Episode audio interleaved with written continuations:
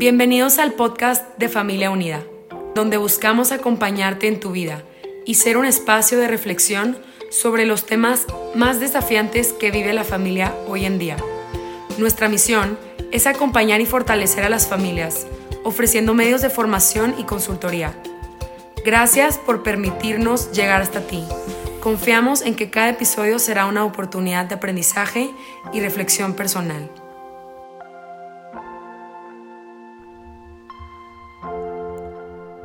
En el nombre del Padre y del Hijo y del Espíritu Santo. Amén. Ven Espíritu Santo, llena los corazones de tus fieles y enciende en ellos el fuego de tu amor. Envía Señor tu Espíritu Creador y renueva la faz de la tierra. Oremos, oh Dios, que has querido iluminar los corazones de tus hijos con la luz del Espíritu Santo, haznos dóciles a sus inspiraciones para gustar siempre del bien y gozar siempre de sus consuelos. Por Cristo nuestro Señor. Amén. ¿Cómo están? Me da muchísimo gusto estar aquí, saludarles a través de este podcast de Acompañándote en tu vida, de este maravilloso programa que se llama Familia Unida. Y bueno, pues simplemente quiero darles la bienvenida a estas sesiones, a estos cuatro episodios que vamos a tener en este podcast. Yo soy el padre Gabriel María Abascal, legionario de Cristo. Y bueno, ¿qué les puedo decir de mí rápidamente? Tengo 11 años de ordenado sacerdote. Soy de la Ciudad de México. Actualmente radico en, en, la ciudad de Hermosillo, Sonora, el noroeste de México, para los que no saben dónde está. Y trabajé muchos años en Monterrey, 10 años eh, en la ciudad de Monterrey, de hecho apenas llevo un año aquí en Hermosillo. Em, he trabajado casi todo mi apostolado, sobre todo con jóvenes, jóvenes de prepa, jóvenes universitarios, jóvenes profesionistas, pero también pues en estos 11 años pues he podido crecer también con muchos de esos jóvenes y por lo tanto pues he casado a muchas parejas de ellos y, también me he involucrado un poquito en el tema de los, de los matrimonios jóvenes, ¿no? Y, todo lo que tiene que ver el, em, el, acercar a estas parejas a Dios y ayudarlas y reforzarlas en, esos valores y en esos principios cristianos para que sean esos matrimonios, esas familias santas. Em, he trabajado con Familia Unida en, en, algunos de sus... Eh, de sus programas y de los esfuerzos que hacen para, para evangelizar a la familia actual y, de verdad los felicito mucho por todo este esfuerzo que están haciendo.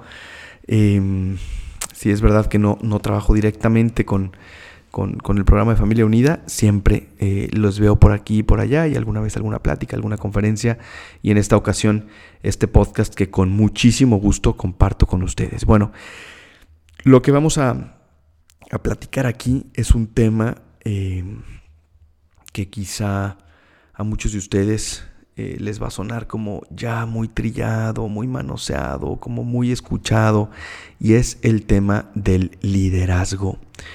Em, y del liderazgo cristiano, obviamente, ¿no?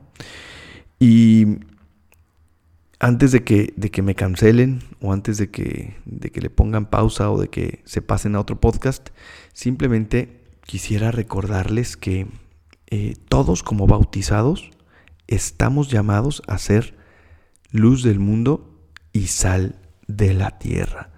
Dice Jesús en el Evangelio de Mateo que nadie pone una lámpara debajo de la cama o debajo de la mesa, sino que se pone encima de la mesa, precisamente para que alumbre a los demás, ¿no? Y, creo que a veces se nos olvida esa realidad, se nos olvida que, como bautizados estamos llamados a ser luz. Y como luz estamos llamados eso, ¿no? A alumbrar el camino de los demás y a dar calor también. Em, ¿Cuántas veces vemos cristianos o nosotros mismos también quizá que nos conformamos solamente con decir, bueno, pues mira, yo voy a misa, eh, cumplo con los sacramentos, me confieso cuando peco, no le hago daño a nadie y creo que ese es el problema. Como dicen por ahí eh, los jóvenes, el problema de este mundo no es eh, la maldad de los malos, sino más bien la mediocridad de los buenos. Y es verdad que es un tema muy trillado y es verdad que es un tema del que se ha hablado mucho, ¿no? Sobre todo en las décadas pasadas, en los 80s, en los 90 pues existían los cursos y los libros y los talleres y cómo ser el mejor líder y cómo ser em, la cabeza de una organización y los 21 secretos para que aumentes tu liderazgo y las 100 reglas del líder, etcétera, ¿no? Y a lo mejor nos quedamos un poquito hartos, pero el péndulo se pasó al otro lado y ahora como que hay un relativismo también que, que se ha eh, adentrado, hay que decirlo, también en la iglesia, en el cual todos decimos, bueno, pues no importa, ¿no? Cada quien, cada quien sus cubas, cada quien puede pensar lo que quiera, si tú estás bien con ese estilo de vida adelante, si yo estoy bien con el estilo que yo llevo adelante, no pasa nada. Eh, la tolerancia, eh, pues es como un valor importantísimo hoy pero en el fondo sí puede haber un relativismo en donde no ubicamos una verdad a la cual todos nos podemos adherir y entonces por eso hay tantos conflictos, ¿no? Porque al no haber una verdad, em, pues no hay eh, un diálogo entre nosotros porque no podemos reconocer lo verdadero y no nos podemos adherir todos a eso verdadero objetivamente de la misma manera y, es donde empiezan los problemas. De manera que el tema del liderazgo hoy en día sigue siendo súper importante. Aunque no nos guste, aunque nos dé flojera, tenemos que eh, reconocer que como bautizados de nosotros depende, de ti depende, de mí depende la evangelización. De ti depende, de mí depende la construcción del reino de Jesucristo.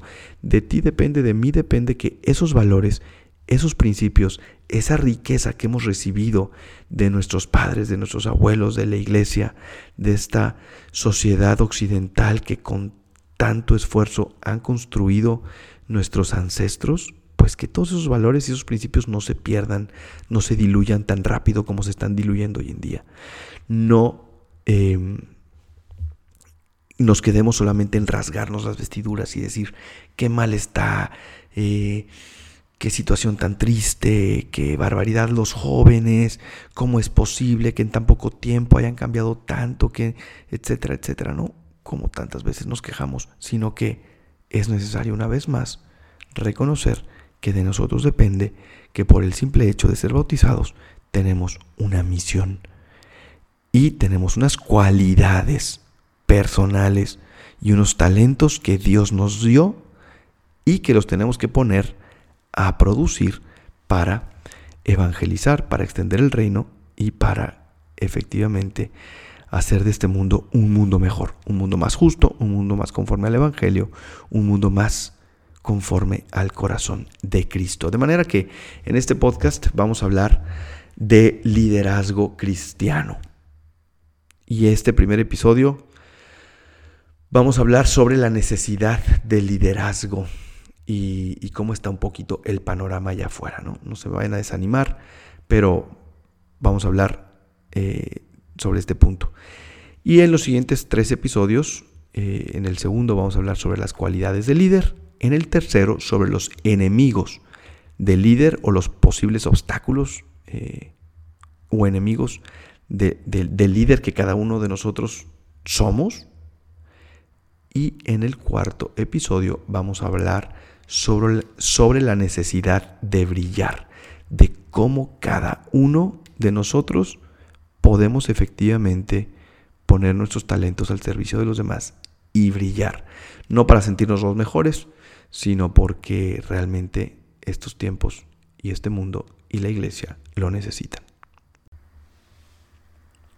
Bien, pues lo primero que hay que decir ya está dicho es decir, em, la necesidad de liderazgo. Entonces, pasamos directamente a mm, explicar, reflexionar juntos el porqué de esta necesidad, de dónde surge, a ver, cómo que, que tenemos que ser líderes de los demás, eso ya está pasado de moda, eso no es verdad, que cada quien haga lo que quiera.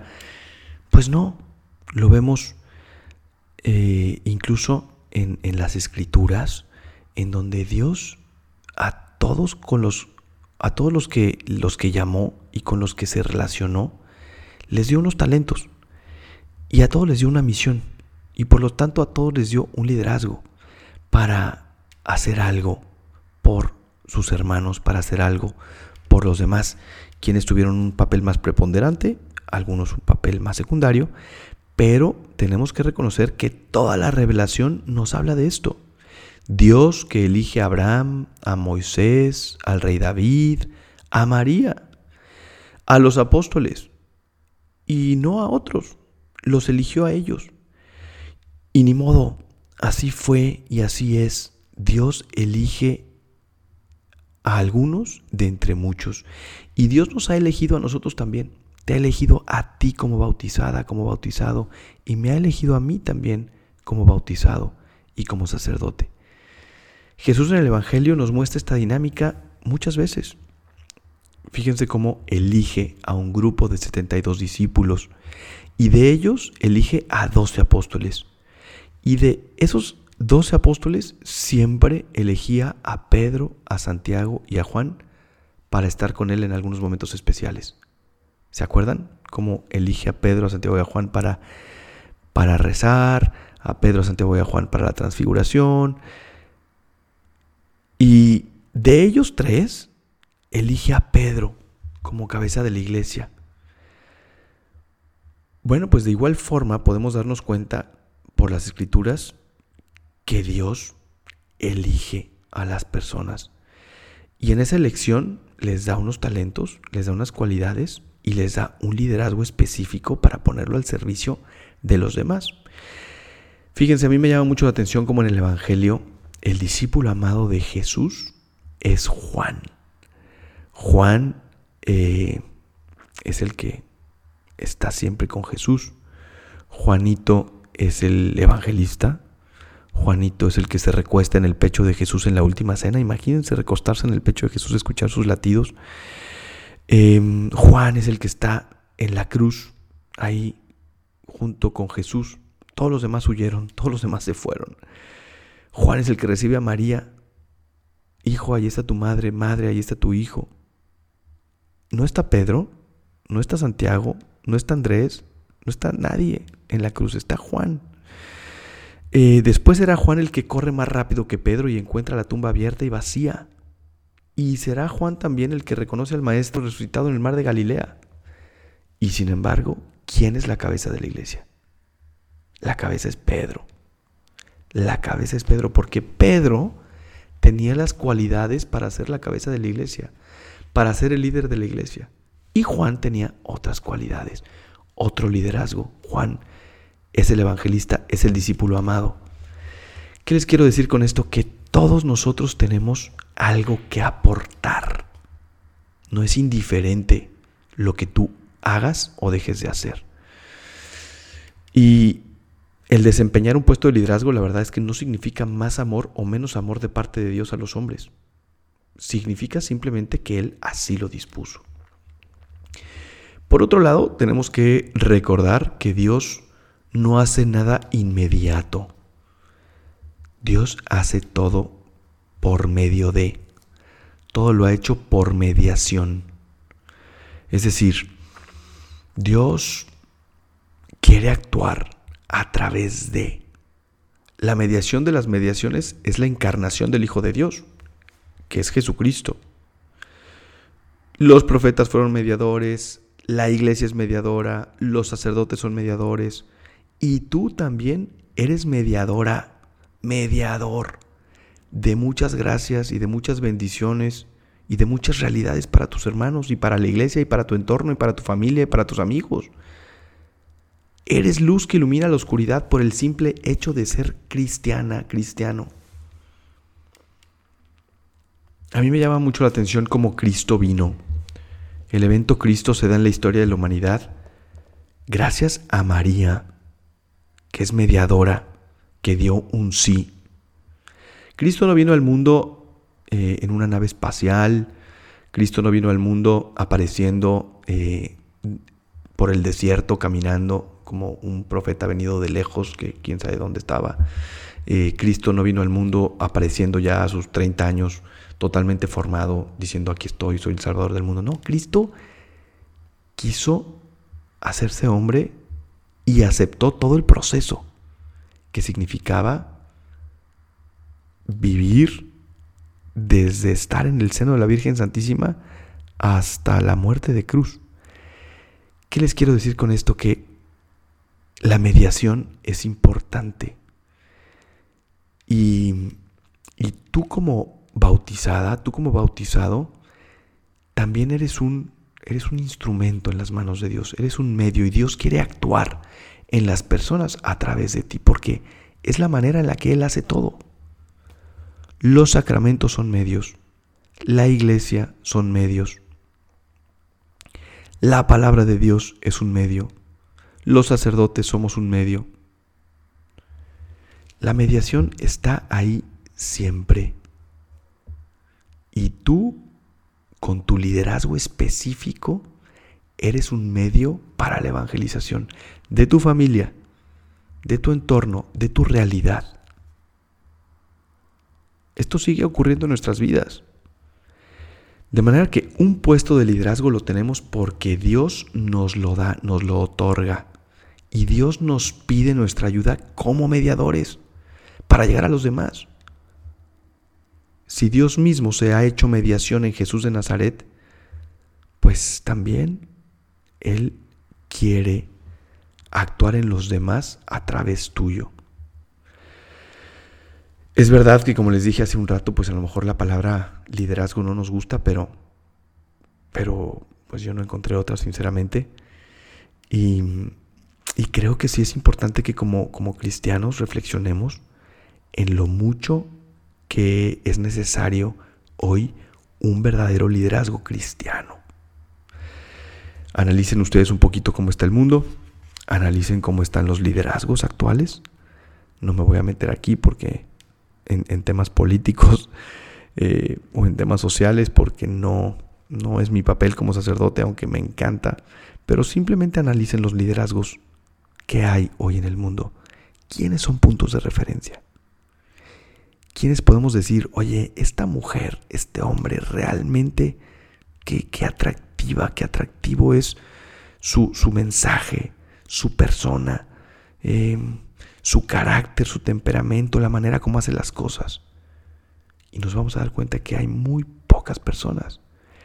Muy al contrario de, de las décadas pasadas o de los siglos pasados en donde encontramos algunos personajes e incluso algunos santos que fueron grandes líderes en la iglesia, pero también en, en el mundo de la política, en el mundo de, del trabajo, en el mundo de la literatura, en el mundo del arte.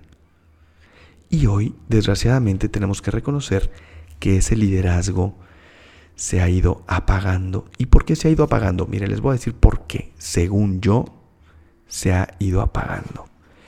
Yo creo que una de las causas definitivas de la falta de liderazgo es el relativismo. Bueno, padre, ¿y qué es el relativismo? Miren, el relativismo al final es el subjetivismo. El relativismo es la concepción subjetiva, subjetivista de la realidad. Porque miren, la verdad es la adecuación entre el entendimiento y la realidad. Y depende más de lo que son las cosas que del sujeto que las conoce. Entonces, la verdad objetiva es que nosotros salimos por la puerta y no salimos por la ventana, porque si salimos por la ventana nos matamos y por la puerta es por, donde uno sale de una habitación. Eso es, esa es la realidad objetiva que todos podemos, em, en la cual todos podemos confluir y entender. Pero bueno, esa verdad objetiva es muy fácil cuando hablamos de una puerta y una ventana, pero se complica cuando empezamos a hablar de valores, cuando empezamos a hablar de ideas, cuando empezamos a hablar de, de principios. Y entonces el relativismo nos dice, bueno, pues para ti una cosa puede ser buena, pero para mí es mala. Para ti eso puede ser vida y para mí puede ser un producto. De manera que el relativismo es la concepción subjetivista de la realidad, no como la realidad es objetivamente, sino como realmente yo lo pienso, como solamente yo lo pienso. De manera que con una lógica relativista, el, drogadicto al que, se le pregunta por qué te drogas, puede tranquilamente responder y decir, ¿y por qué no? Porque en una lógica relativista vale todo. Y en una lógica relativista es imposible la ética. Porque si el bien fuera solamente subjetivo, es decir, que dependa solamente de la mente, de lo que concebimos cada uno de nosotros, pues el violador, el traficante de droga o el asesino podrían estar actuando bien. Si el bien fuera subjetivo, todas las acciones podrían ser buenas acciones y también podrían ser buenas y malas a la vez. ¿Sí me explico? Si el bien y el mal fueran subjetivos, la injusticia que se denuncia en los medios de comunicación y se condena en los tribunales, pues no sería denunciable ni condenable, pues subjetivamente es deseada y aprobada por, por el que la comete. Con otras palabras, miren, si los juicios éticos solo fueran opiniones subjetivas, pues todas las leyes podrían estar equivocadas. Y a esto le llamamos relativismo. El relativismo, dice el Papa Benedicto XVI, es la corriente de pensamiento que propone una moral sin verdades y sin puntos firmes. El Papa Benedicto nos dijo muchísimas veces esto y no lo entendimos. Y nos dijo, se va construyendo una dictadura del relativismo que no reconoce nada como definitivo y que deja solo como medida última al propio yo y sus apetencias. El relativismo abandona la posibilidad del diálogo para alcanzar una verdad común sobre qué construir la convivencia humana, el desarrollo como personas y como sociedad. Miren, para decirlo de otra manera, el relativismo moderno em, propone navegar por el mundo sin reconocer el bien, el mal, la verdad o la mentira. Pues todo depende del sujeto que realiza el acto. Y así estamos, ¿no? Como sociedad. No, pues cada quien. No, pues cada quien sus cubas. No, pues hay que ser tolerantes. No, pues si, si para, él, para ella le parece bien, adelante. Si para él le parece esto que está bien o que está mal, pues adelante. No, no, no hay problema. Y, nos, y estamos, nos estamos descabechando incluso la biología básica. Es un tema difícil, espinoso. Bueno, padre, ¿y qué tiene que ver esto con el liderazgo? Bueno, pues tiene que ver mucho. ¿Por qué? Porque hoy en día los jóvenes no quieren liderar nada. ¿Y por qué no quieren liderar nada? Precisamente porque, pues, ¿para qué voy a liderar yo algo que para mí es verdad si para el otro puede ser mentira? ¿Por qué voy yo a liderar un movimiento que defiende la vida si estoy de acuerdo en que hay otro movimiento que defiende el aborto y que para ellos no es vida, sino que es un producto. Entonces, ¿qué valor tiene el que yo enarbole una causa, quiera encabezar algo noble, bueno para la humanidad, si al final esa causa es tan válida como una causa mala, que no es noble y que incluso puede ser pues perjudicial para los demás, desde mi punto de vista, pero desde el punto de vista del otro no. ¿Sí me explico? Entonces, este relativismo nos ha hecho mucho daño porque con el eh, con la frase del cada quien, pues tú piensas de una manera y te respeto, yo pienso de otra y me respeto y me tienes que respetar a mí también. No hay liderazgos porque nadie quiere liderar algo cuando no está seguro de que esa es una verdad válida para llevar a cabo y para mostrarla a los demás. No imponerla, pero sí mostrarla, ofrecerla. ¿Ven cómo si es necesario el liderazgo?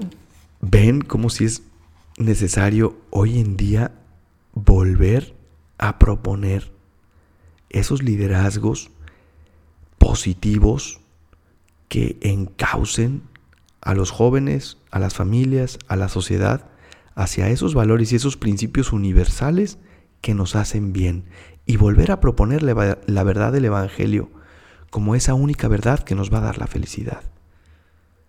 No podemos quedarnos con los brazos cruzados. No podemos decir, bueno, es que no depende de nosotros, depende del Papa, depende de los sacerdotes, depende de las consagradas, de los consagrados, depende de los maestros. No, no, no, depende de todos. Depende de ti, depende de mí. Hay una necesidad urgente de liderazgo. Hay una necesidad urgente de formación, de ayudar, de ponernos el overall, de ponernos a trabajar para construir una sociedad mejor.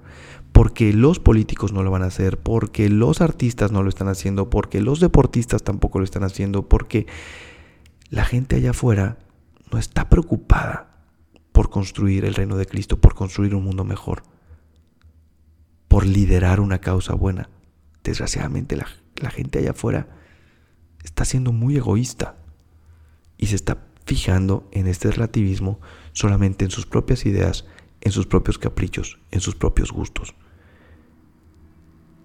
Y es necesario que tú como bautizada, que tú como bautizado vuelvas a darte cuenta que eres luz del mundo y tienes que iluminar la vida de los demás. Bien, pues aquí vamos a dejar este, este capítulo. Eh, recuerden que van a venir otros tres capítulos. Eh, hoy hablamos de la necesidad de liderazgo. Vamos a hablar después en el segundo capítulo de las cualidades del líder, en el tercero de, de los enemigos del líder y en el cuarto de la necesidad de brillar.